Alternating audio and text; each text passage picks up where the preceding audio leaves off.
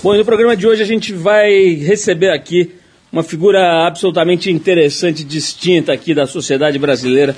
Estamos falando do Henrique Prata, que é diretor-geral do Hospital de Câncer de Barretos, um dos maiores e mais importantes centros de tratamento, prevenção e também de pesquisa de, sobre câncer no mundo. Bom, no Papo com o Henrique você vai conhecer um pouco da trajetória dele, que é super interessante e inspiradora. Ele é pecuarista, peão de boiadeiro, piloto de avião mas já há 25 anos está se dedicando quase que integralmente a captar recursos para conseguir atender a população pobre do Brasil com a qualidade que ela merece, com qualidade de primeiro mundo. É um atendimento totalmente gratuito no sistema SUS, mas com medicina de primeiro mundo, ao contrário da, de todos os hospitais públicos do Brasil. Um papo bem legal sobre saúde, sobre dinheiro, sobre o que fazer com a nossa existência aqui nessa terra, com Henrique Prata, hoje aqui no Trip FM. Bom, a gente abre o programa de hoje com Marisa Monte cantando Novos Baianos. A faixa é A Menina Dança, que está no disco Barulhinho Bom, lançado pela Marisa em 2005. Vamos de música então e na volta o papo é com o diretor-geral do Hospital de Câncer de Barretos, Henrique Prata, hoje aqui no Trip FM.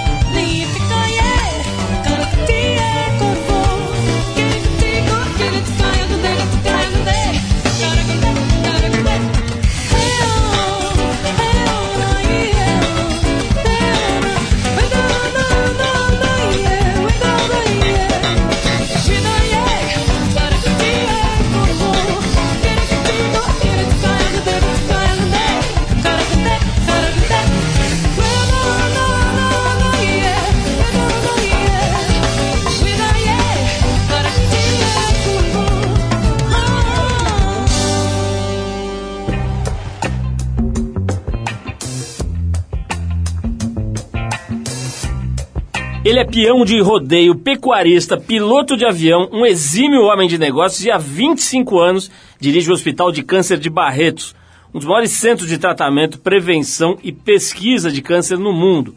E possivelmente um dos mais bem-sucedidos exemplos de parceria público-privada aqui no Brasil. Paulista de, de, família acadêmica e pais médicos, ele largou os estudos aos 15 anos para trabalhar com o avô, que acabou deixando ele responsável por uma fazenda na cidade de Itápolis, no interior de São Paulo. Com tino afiado e afinado para o comércio, principalmente de bois e de cavalos, aos 21 anos ele já tinha multiplicado aquela fazenda por 15. E aos 22 comprou seu primeiro avião, que aliás ele mesmo pilotava para visitar as propriedades. A grande mudança veio em 88, aos 36 anos de idade, quando o hospital do pai dele faliu. A ideia era ajudar o pai sanando as dívidas e encerrando o projeto, virando a página. Mas um médico e um sonho mudaram completamente os planos e a vida do nosso convidado de hoje. O papo hoje aqui no Trip é com Henrique Prata, que contou toda essa trajetória que eu tentei resumir aqui num livro chamado Acima de Tudo, o Amor. Foi lançado em 2012 pela editora Gente. E esse livro tem 100% da renda, é, 100% do dinheiro né, que vem das vendas é, são revertidos para o Hospital do Câncer de Barretos, que é a entidade que o nosso amigo Henrique toca lá em Barretos e, aliás, já não é mais só em Barretos, em várias cidades. Henrique, é um prazer te receber aqui.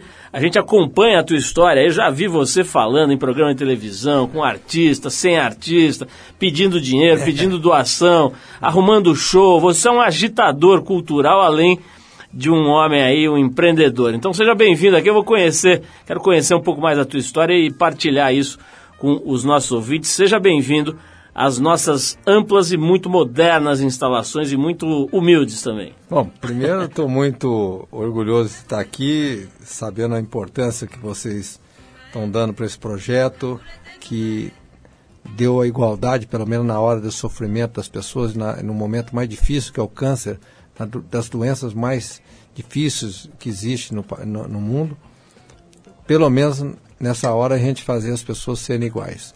Henrique, tem, é sobre isso que eu queria começar falando. Depois a gente vai contar toda a história, é, a sua epopeia aí na, no, no, no, na construção desse projeto maravilhoso. Mas eu quero saber o seguinte: o rico brasileiro é pão duro, mão de vaca e não pensa no outro. Isso é uma verdade ou não? Eu acho que isso é meio cultural. Eu acho que está mudando, mas é, em princípio é. Os ricos são muito mais difíceis de dar dinheiro que os pobres, muito mais. É, é mas é um, é um muito bem, bem muito mesmo. Pois é, eu vejo, olha, já, já tivemos aqui outras pessoas que resolveram pensar no outro, né? Lembraram que não estão sozinhos no universo e que não tem só o umbigo e os filhinhos, né? O nego pensa que cuidando dos filhinhos, botando um muro legal e blindando o carro, tá tudo certo, né? Quer dizer, o nego vive essa ilusão absurda ainda no Brasil, em grande medida, em grande parte aí, especialmente da chamada elite financeira. Mas tem gente que se liga, né, da realidade e começa a ajudar o outro, começa a pensar no coletivo. E as pessoas que a gente convida aqui para falar sobre isso, eu já trouxe banqueiro que fez projeto de educação, já trouxe um monte de gente.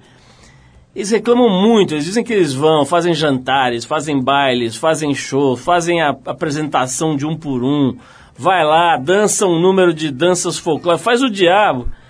E o nego não põe a mão no bolso, né? Quer dizer, as pessoas têm uma dificuldade incrível de captar dinheiro para esse tipo de projeto social do nível do que você faz, ou de educação, enfim, das coisas fundamentais mesmo, né? Por que diabos uma, a sétima economia do, do mundo ainda não chegou nesse estágio, é, Henrique, de entender que se não tiver bom para todo mundo, não vai estar tá bom para ninguém? Por que, que a gente não entendeu isso? Olha, uma das coisas que eu, que eu observei, faço uma comparação bem clara com o que você está dizendo, é nos Estados Unidos, você vê que é, vem do berço da educação das pessoas. Um, uma pessoa vai bem sucedido na profissão dele, depois de formado, a primeira coisa que ele faz é voltar na escola dele e melhorar a, a, alguma coisa naquela escola, mesmo que ela seja privada a escola, não importa que seja. Ele voltar na cidade dele e fazer algo para melhorar a cidade dele, a escola dele, a saúde da cidade dele. Tem uma consciência absurda sobre solidariedade, sobre o, a finalidade da vida. O Brasil criou um pouco de cultura de lei de Gerson, levar vantagem, é ser esperto, é ser bom e viver a sua individualidade. Eu acho que é no berço, é nas escolas que tem que mudar essas coisas. Eu acho que tem que mostrar ah, os valores que a vida tem de uma forma diferente para as pessoas terem consciência de que não existe como a gente viver feliz vendo a infelicidade de todas as outras pessoas. E que a gente já volta para falar mais sobre a tua trajetória aqui. Vamos falar um pouquinho. O cara tem 120 mil metros quadrados de instalações hospitalares no estado de São Paulo, é isso?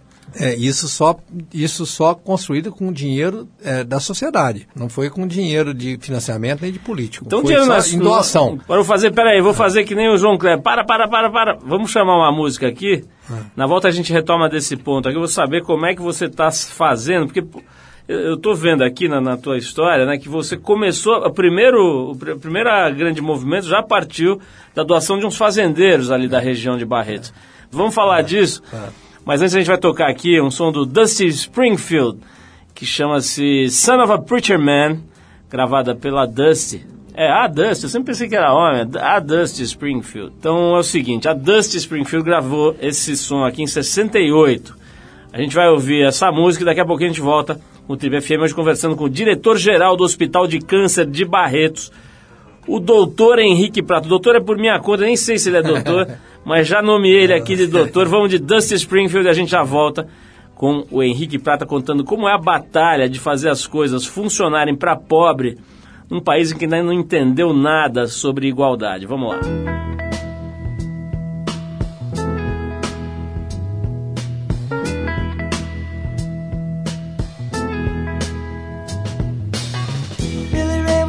Preacher's son. And when his daddy would visit, he'd come along. When they gathered around and started talking, Cousin Billy would take me walking. Out through the backyard we go walking. Then he looked into my eyes. Lord knows to my surprise, the only one who could ever reach me was the son of a preacher man. The only boy who could ever teach me was the son of a preacher man. See he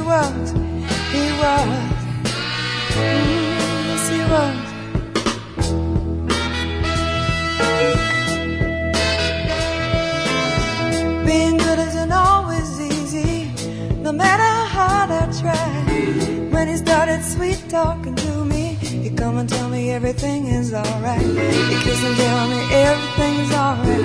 Can I get away again tonight? The only one who could ever reach me was the son of a preacher man.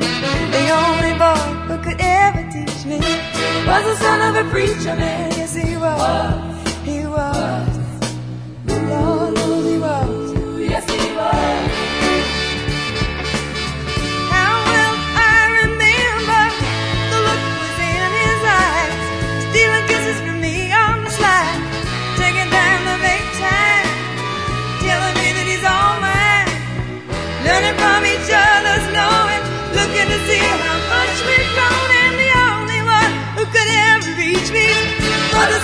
Preacher man, the only boy who could ever teach me was the son of a preacher man. Yes, he was. He was. Oh, yes, he was. Me was the sweet talking son of a preacher man. The only boy who could ever teach me. I guess he was the son of a preacher. The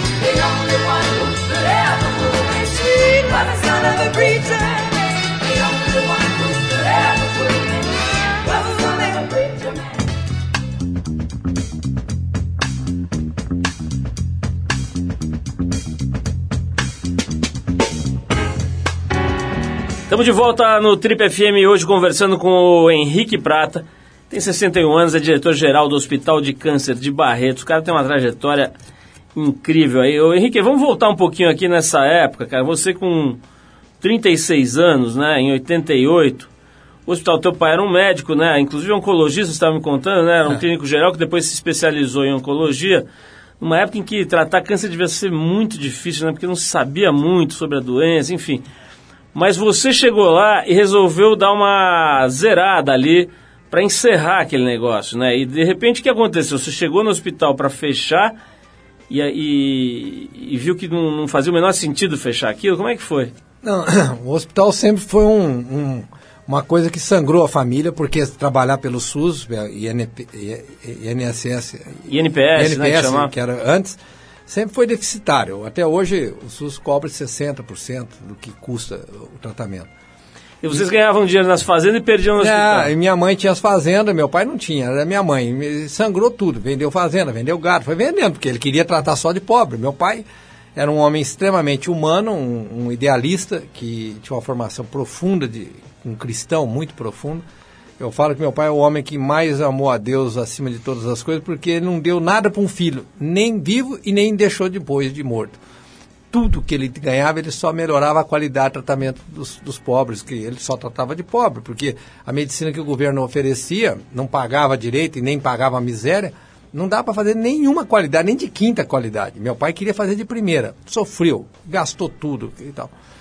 Mas a herança de tudo, e eu, eu me converti quando, depois de sete meses que eu entrei para fechar o hospital, e, e foi um compromisso meu com a família e com o bispo, na época, era o curador da fundação, no sétimo mês, eu convivendo com aquela história, um médico dos mais velhos chega para mim depois de uma reunião na noite que eu ia fechar o hospital e fala: ó, se você tirar essa luz aqui e pôr um foco e traz, a e traz o catálogo do foco, está 5.500 dólares, eu já tinha pago 2 milhões de dólares de dívida, você salva mais vida que eu e seu pai como médico. Aí aquilo caiu um peso na minha consciência que eu tinha também um. Eu achava que eu estava fazendo a minha vida de cristão também, que eu tenho uma boa formação, bons. Eu sou também comprometido de querer servir ao próximo desde quando eu me entendi como gente, de, de ajudar as pessoas. Mas eu, eu, eu nunca imaginei que eu, sem ser médico, eu também podia salvar a vida. E esse mesmo chavão que me converteu, que eu trocar um foco, eu, eu adiantei a, a, as pessoas que iam operar de pulmão, câncer muito rápido, invasivo, que ia operar com 70, 65 dias, começou a operar com 30 porque eu pus um foco. Falei, caramba, e se eu fizer um trem maior, eu salvo quantas vidas sem ser médico? Aí eu resolvi fazer o sonho do meu pai, que fazia 15 anos estava numa gaveta. Henrique, tem uma coisa que eu acho interessante a gente abordar, que é o seguinte: essas figuras que eu já entrevistei, convivi, enfim, é, aqui na, na Trip a gente já está com 28 anos de revista, 30 anos de rádio, né? Então você conversou com meio, até o Matusalém já passou aqui, deu uma É, entrevistinha.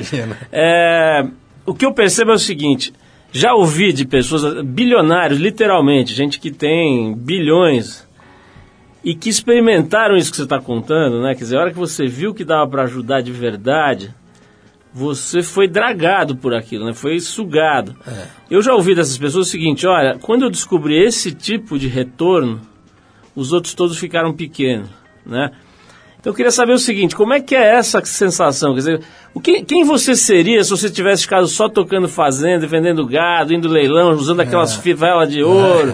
É nessa hora que eu agradeço todos os dias da mudança que eu tive na minha vida, porque eu tinha tudo para ser um, mais um fazendeiro rico, mais um homem rico, bem sucedido no negócio, e, e nunca ia ter a felicidade que eu tenho. Eu tenho uma felicidade interior, uma comunhão de espírito, de alma, que me, que me faz eu me sentir é, um homem diferente, um homem, um homem aliviado e um homem mais íntimo de Deus. Eu acho que meu pai, o que ele se fez e viveu com toda a dificuldade, humilhação que ele passou para tocar isso, ele no íntimo, ele era um homem muito feliz e muito íntimo de Deus. Eu acho que, eu não sei, é, o dinheiro confunde a gente, faz a gente se confundir a, na vida.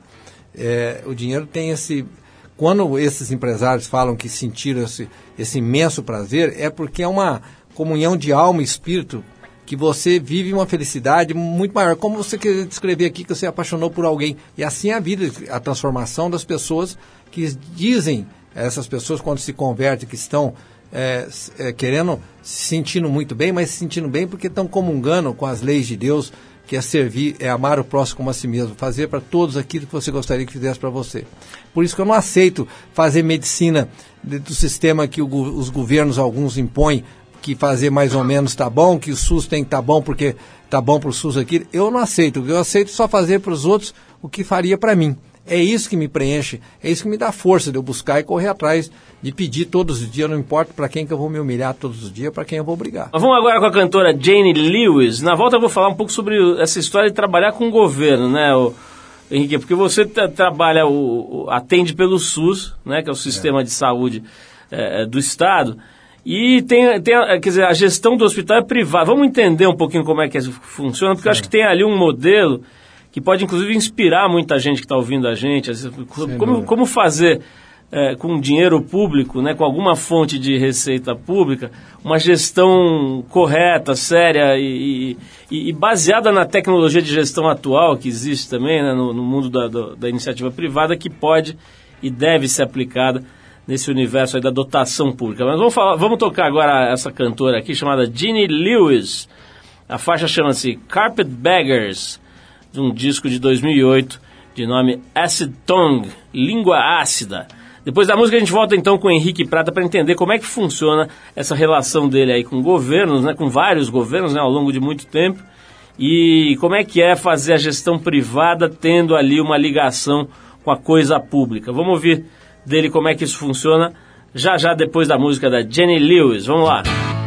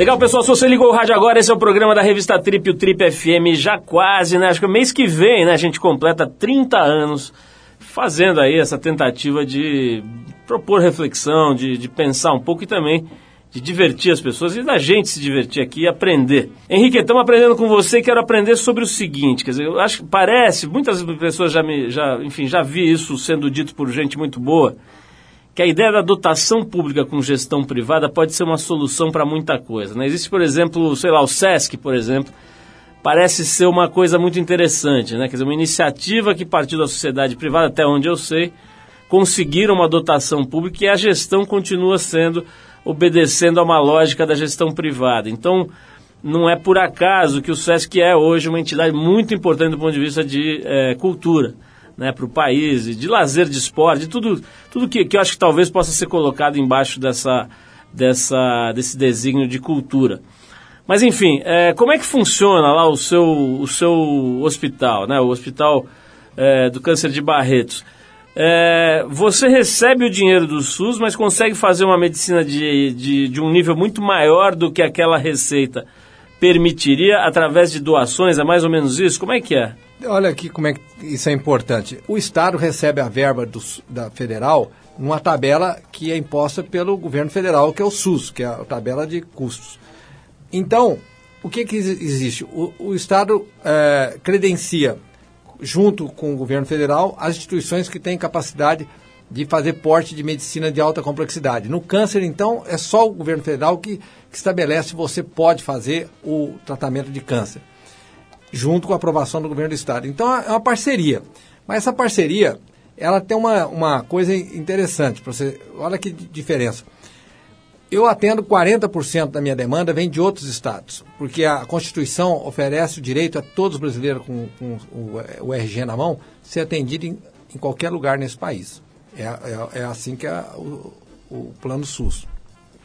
Então, a- o, o- o Estado reclama que o governo federal não repassa, eh, isso desde quando eu estou no governo, a- na gestão há 25 anos, não repassa esses 40% para o Estado. Você vai no governo federal, o governo federal fala que repassa, mas o, é, é, que o Estado distribui do jeito que ele quer. Então, vira uma, uma briga. Os governos não se entendem. Essas brigas de eh, regulamentação, de, eh, de guerra fiscal, é uma coisa que não funciona. O país não tem uma união de um sistema que favorece a, a igualdade na distribuição do recurso e você fica de, de, de boi de piranha no meio dessa briga. Não dá. Então, o que, que eu estabeleci? Uma boa relação sempre com o governo federal e com o governo estadual tanto na, no entendimento, eh, o governo no entendimento das intenções e, e percebia, claro, qual o governo que queria realmente, na prática, fazer uma gestão de oferecer igualdade, porque o dinheiro não permite fazer medicina igual entre o sistema de tratar um pobre e um rico. O dinheiro, nem um médico consegue, que, mesmo ele querendo. Uma UTI, por exemplo, um paciente que precisa ir para a UTI, numa, tiver, um hospital que tiver a UTI para atender plano de saúde e SUS, o plano pior de saúde paga uma UTI por dia 10 mil reais. O SUS paga 570. A UTI mínima vai custar 2 mil, 2.500 reais. Qual paciente do SUS que vai para a UTI? Nenhum. Se tiver 30% para ir de paciente no hospital, só vai os pacientes que vão dar lucro para os hospitais. Por isso que desde o princípio da minha gestão fui muito radical. Eu tenho 100% SUS, que eu não dou a menor chance, porque o dinheiro desvia, mesmo sem você querer, as intenções. Então os sistemas os governos que estão privilegiando fazer a parceria com o SUS privado é inteligente, mas pauta essa configuração de ter um sistema que seja 100%. Foi a minha grande luta e até hoje a incompreensão que eu tenho, mas eu tenho a compreensão de alguns. E aí tem que existir uma forma que você não dê condições de eh, da dupla interpretação. Qual o sistema que a sociedade apoiou o meu projeto diferente de muitos projetos? Porque eu não tenho dois, eu só tenho uma, uma via de acesso, é SUS. E aí o SUS meu tem a UTI igual o Sírio tem para o homem mais rico, que é o Einstein tem para o homem mais rico. Eu- Agora, a diferença entre o que o SUS paga e o que precisa para custear aquilo, você consegue via doação, é Via isso? doação, a maior parte é via doação. Qual 60%. 60%, 60% é, é, é, é, vem, é, o SUS cobre do tratamento do SUS em torno de 50% a 55% no todo, no complexo. Esses outros 50% eu busco. É, 40% vem da iniciativa privada da, da- da- da população e 20% eu vou com a espada no pescoço do, do, do- do ministro, do, do secretário, do governador, de quem for, para mostrar para ele que a honestidade de uma medicina de fazer a coisa bem feita depende da, de uma parceria com todo mundo. Porque quem prova essa honestidade? A população. Eu tenho um déficit por ano de 100 milhões. 60 milhões vem do povo, do povo pobre. E, então eu tenho moral perante o governo, por quê? Porque o, o meu protocolo que eu estou fazendo é o mesmo que estão fazendo no Círio e no Einstein, para o SUS. E o governo, então, que é que o governo que quer e que fala que, isso é, que tem intenção de fazer essa, essa igualdade, ele não pode ficar fora, porque se ele ficar fora, ele vai ser desmoralizado. Henrique, tem outra conversa que você toda hora ouve aí nas rodas de conversa e tal, que é a questão do espírito dos médicos hoje, né? Parece que essa medicina que paga mal via SUS, etc. E os planos de saúde, né, que viraram verdadeiras máquinas de gerar lucro para grandes corporações, para os bancos e etc. né? Hoje vários sistemas de, de, de, de previdência privada aí de saúde são é, é, geridos pelos grandes bancos, né? A maioria, né? Enfim, é, esse sistema todo que a gente foi, acab- acabou permitindo que fosse criado, parece que está massacrando os médicos aí. Quer dizer, como é que estão os médicos? Eles estão. Eles estão como é que você sente ao longo desses 25 anos o espírito dos médicos? Eles continuam abnegados, se dedicando, hoje também estão entrando nessa de virar um componente dessa indústria. A gente vê casos, às vezes, gritantes, né, de médico que fica, vira uma fabriquinha de cirurgia ali, cirurgias desnecessárias, etc. E vê também, volta e meia, casos de figuras que dão a vida aí para cuidar do outro. Qual é a tua visão do médico hoje, conhecendo tão bem essa categoria? Olha, esses dias teve uma guerra por causa dessa história de médicos aí, e, eu defendi abertamente, publicamente, a, necessidade de mais médicos. É, eu acho que a classe médica tem um princípio de ser muito corporativista e, e, e com isso ela restringiu, no governo Lula principalmente, restringiu uns oito anos, que eu me lembro, a abertura de novas faculdades, um país que a população envelhecendo, enriquecendo e crescendo, e nós ficamos aí oito, dez anos eh, restringindo formação de, de, de médicos. Deu um caos e eu acho que com isso quem perdeu foi a população brasileira, foi o SUS, porque a medicina privada, queira ou não, pelos planos de saúde, pelos convênios, pelas formas que existe, paga a, pelo menos umas 5, 10 vezes mais que paga o sistema SUS, em, em média. Os médicos são muito mais bem remunerados e os médicos não querem ir para, como tem a, a- a oferta e procura, os médicos, a oferta e procura é pouca, tem poucos médicos, o que, que acontece? Eles estão concentrados nos grandes centros, nas capitais. Eu tenho um exemplo para te dizer, eu formo 90 residentes por ano em oncologia. Eu não consigo segurar nove para mim, o mercado privado absolve tudo. E eu estou levando alguns para Rondônia, e ofereço um pagamento, o dobro que eu pago em Barretos. Eles vão para lá, para Porto Velho, para tocar o serviço que eu estou lá, com um contrato de um ano. Alguns, 20% até dois anos. Quando vence o contrato, você pode pagar o triplo, que eles não ficam. Eles querem vir para Ribeirão Preto, para Barretos, para São Paulo, onde tem centro com que eles vão desenvolver pesquisa, eh, estudo, se capacitar e tudo mais, porque são médicos especialistas. Médicos especialistas, eles não saem para o interior, para essas cidades pequenas, nem que você pagar o rio de dinheiro que você quiser pagar. Então foi uma, uma incompatibilidade, foi uma guerra aí, pensa, cada um falando de um jeito, Mas eu tenho experiência que eu tenho 400 municípios com carreta de rastreamento organizado, screener de mama, prevenção de câncer. E você vê as dificuldades que existem no interior, é muito diferente. E a dificuldade é que hoje a medicina privada paga-se muito bem os médicos em relação à medicina pública. Então aí abriu um grande problema. Aí hoje nós estamos pagando caro por isso e infelizmente é, é, esse foi um preço que aconteceu agora que precisou importar 14, 15 mil metros para suprir uma demanda é, é, de carência, que é provisória também. Nós, agora tem que se pensar como é que esse país vai fazer justiça de ter médicos no interior. Como é que provém isso? Não é, não é só dinheiro, tem que ter instalações, condições para incentivo do médico ficar no interior. O médico não quer ficar no interior. Esse é o problema. Agora, Henrique, tem uma, uma outra coisa para a gente terminar, o tempo já está pegando aqui, mas é, eu sei que, se não me engano, na França e em alguns outros países, né, o, o, em vez do serviço militar, o jovem pode escolher o serviço social e muitas vezes ligado ao sistema de saúde. Né? Então o cara vai lá com seus 17, 18 anos prestar um serviço durante um ano num hospital, por exemplo. Imagino que isso seja uma, uma experiência marcante né, para um garoto novo ali, ou uma garota nova, que possam ficar não só em contato com um, um, uma, uma, organização complexa como é um hospital, mas mais do que isso, em contato direto com o sofrimento humano. Né? Você acha que o sofrimento humano faz bem para as pessoas que estão perto dele, mesmo que estão vivendo isso? Como é que é a tua relação com a dor, com, esse, nesse sentido? Não tenha dúvida. Eu, por exemplo, vivi uma experiência, tenho um amigo que tem 50 hospitais, chama Frei Francisco. É um padre que, quando deu o tsunami no Haiti, ele montou o primeiro hospital de campo lá. Ele tinha muita experiência, e tem muita experiência, tem muitos hospitais, e ele convocou paramédico e médico, ele levava 1.200 voluntários do Brasil para o Haiti, cada 90 dias. Então, há um espírito de solidariedade imenso e essa meninada que está em estudo, em faculdade, adoram fazer isso. E eles crescem muito, desenvolvem muito. O Brasil é, precisa criar mais esse fomento porque ajuda muito a formar essas, essas, é, essas, essas crianças, esses jovens, que precisa conviver com o sofrimento alheio para ter noção da realidade, porque na fase que eles estão e na idade que eles estão, eles não vão ter acesso a isso e estão vendo, escolhendo o que ver. E não, num caso desse, eu acho que deviam, isso que eu falo, é, uma, é, uma, é um, o Brasil desenvolver na escola várias coisas. Uma delas era essa obrigação, que faria muito bem para melhorar o ser humano, para ele ser um ser humano com visão mais realista do que a vida. E a vida é isso. Nós vamos enxergar, passar todos nós por esses momentos. Rica, para terminar, deve ter gente ouvindo nosso programa, um monte de gente ouvindo nosso programa, investment bankers, executivos, CEOs, CFOs, CNOs, que devem estar falando assim, porra, o que eu estou fazendo aqui, né?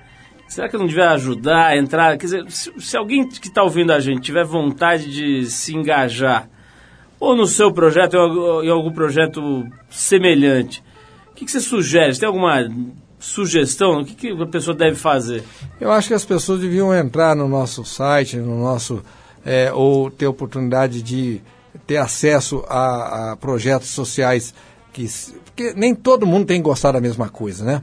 Mas no nosso caso a gente incentiva muito as pessoas nos conhece, né, conhecer o nosso projeto porque pode ter uma sensibilidade e pode nos ajudar muito. Não é só com dinheiro, não é, nós não precisamos só de dinheiro, nós precisamos de solidariedade, precisamos de apoio, precisamos de cada um poder fazer um pouco de si é, informando. Eu acho que isso faz muito bem. Eu só pediria que os empresários, essa, essa gama de pessoas que você vai atingir nesse programa, pudessem nos ajudar principalmente nos projetos fiscais. Pessoas físicas que têm, pagam imposto de renda, as empresas que pagam lucro real todas elas podem ajudar 1% numa lei que a Dilma fez de, só para o câncer, que chama Pronon. Depois tem a lei do idoso, que nós temos, nós temos 1.800 pacientes fora do hospital em alojamentos nossos, que são de muitos estados longe do país. Isso vale para pessoa física e jurídica? Física e jurídica, mas a Dilma fez uma lei específica para câncer, então não tem nem concorrente, são poucos projetos. Então todo mundo pode ajudar essa lei com 1%, as empresas que têm lucro real. É, depois tem o, o, projeto do idoso e o projeto menor. São projetos é, você fiscais. Falou das, você falou das empresas, mas a pessoa física que queira... Pode doar no imposto de renda 7 por, 6% do imposto de renda dela. Você pega doar. 7% do que ela vai pagar lá do cheque... Do cheque ela pode doar para o hospital. Pô, ninguém sabe disso. Né? É mal divulgado. É mal divulgado. Existe já uma boa divulgação sobre isso, mas por exemplo, no Bradesco, o, o, o seu Lázaro Brandão doou a pessoa física dele, todos os diretores, todos os funcionários enxergaram e doaram. Mas doou bastante ou doou aquela Não, merreca? bastante, muita. Ó. O- o- eu posso fazer uma propaganda aqui, não? Pode. Ah, Então, o Bradesco doou disso, 12 pode. milhões do imposto de renda dele. né, 12 de, milhões? De 1% de- do pronom do câncer, doou 12 milhões. É um dinheiro respeitável, É né? um dinheiro, você vê, é, é uma lei que foi criada específica, porque o câncer é o tratamento mais caro do mundo. E vai sempre ser o mais caro. Sai muita novidade, muita tecnologia, muitos remédios novos.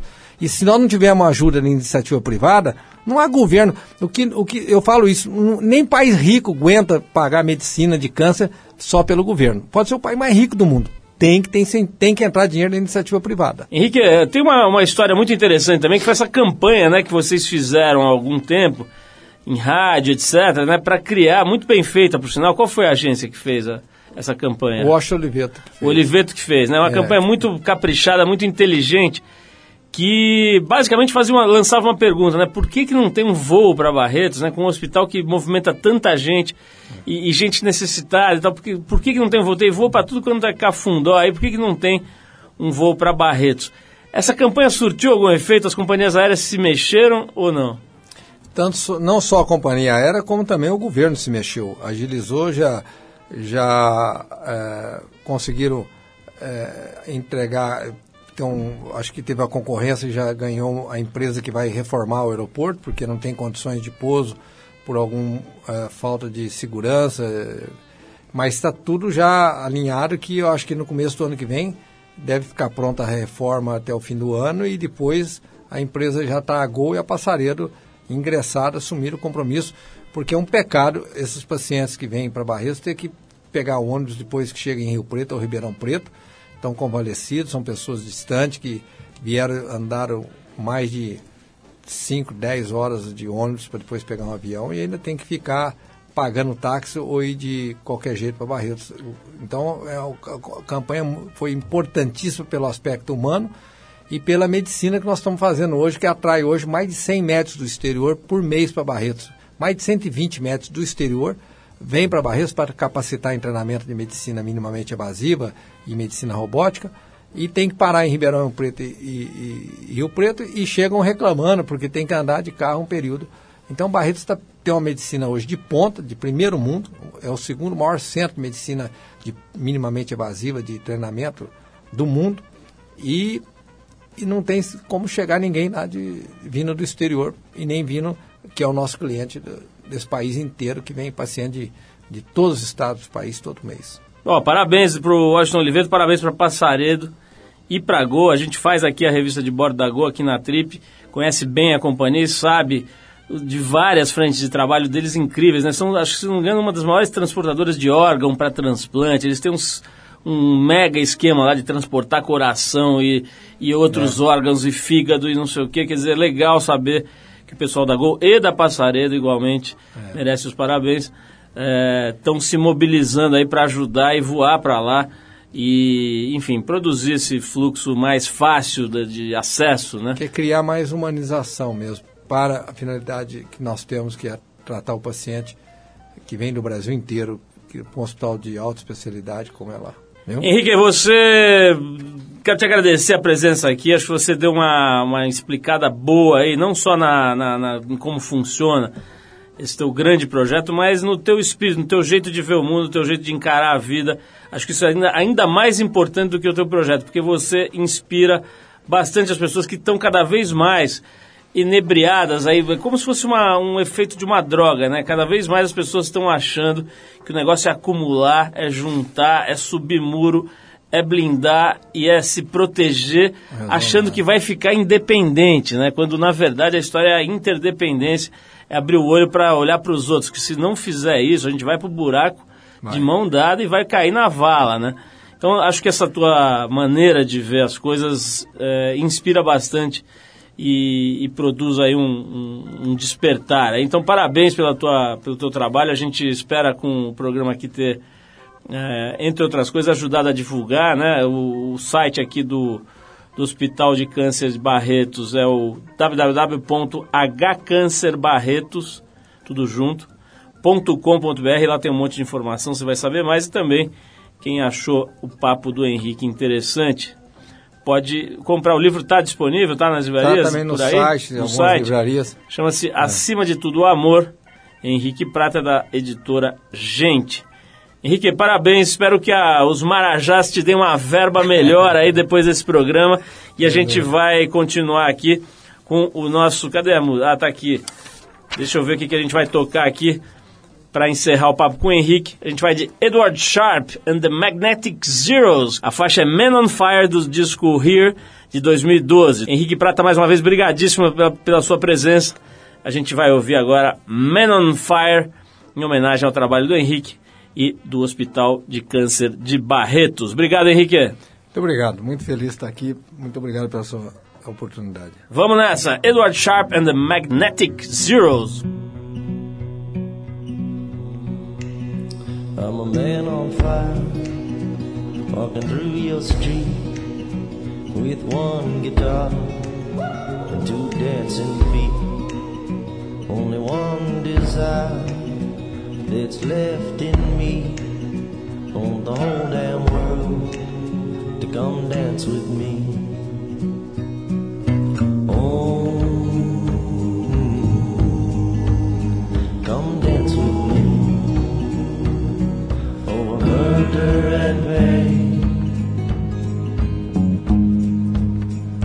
Set you free over heartache and shame. I see our bodies burning like old big sun.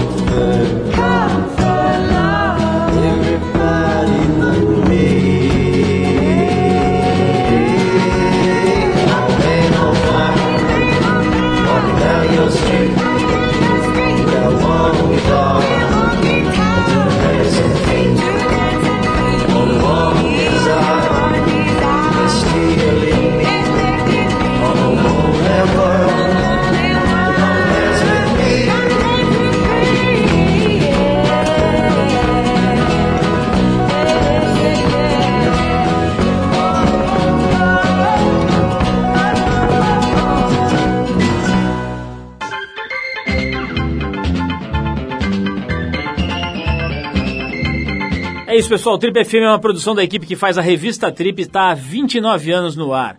Apresentação Paulo Lima, produção e edição Alexandre Potashev. Para falar com a gente, você pode escrever para rádio@trip.com.br ou então pode nos adicionar no Twitter. A gente está lá no tripfm. Para quem perdeu o programa de hoje, quer escutar de novo ou quer conhecer melhor o nosso trabalho, acesse o trip.com.br. Lá você vai encontrar um arquivo com centenas de entrevistas feitas por aqui nos últimos 13 anos. E você pode baixar essas entrevistas para escutar a hora que quiser e onde quiser. Você também pode acessar esse arquivo pelo aplicativo da Trip para o iPhone. É só procurar lá na Apple Store, que ele é gratuito. Na semana que vem a gente volta nesse mesmo horário com mais um Trip FM. Um abração e até a próxima!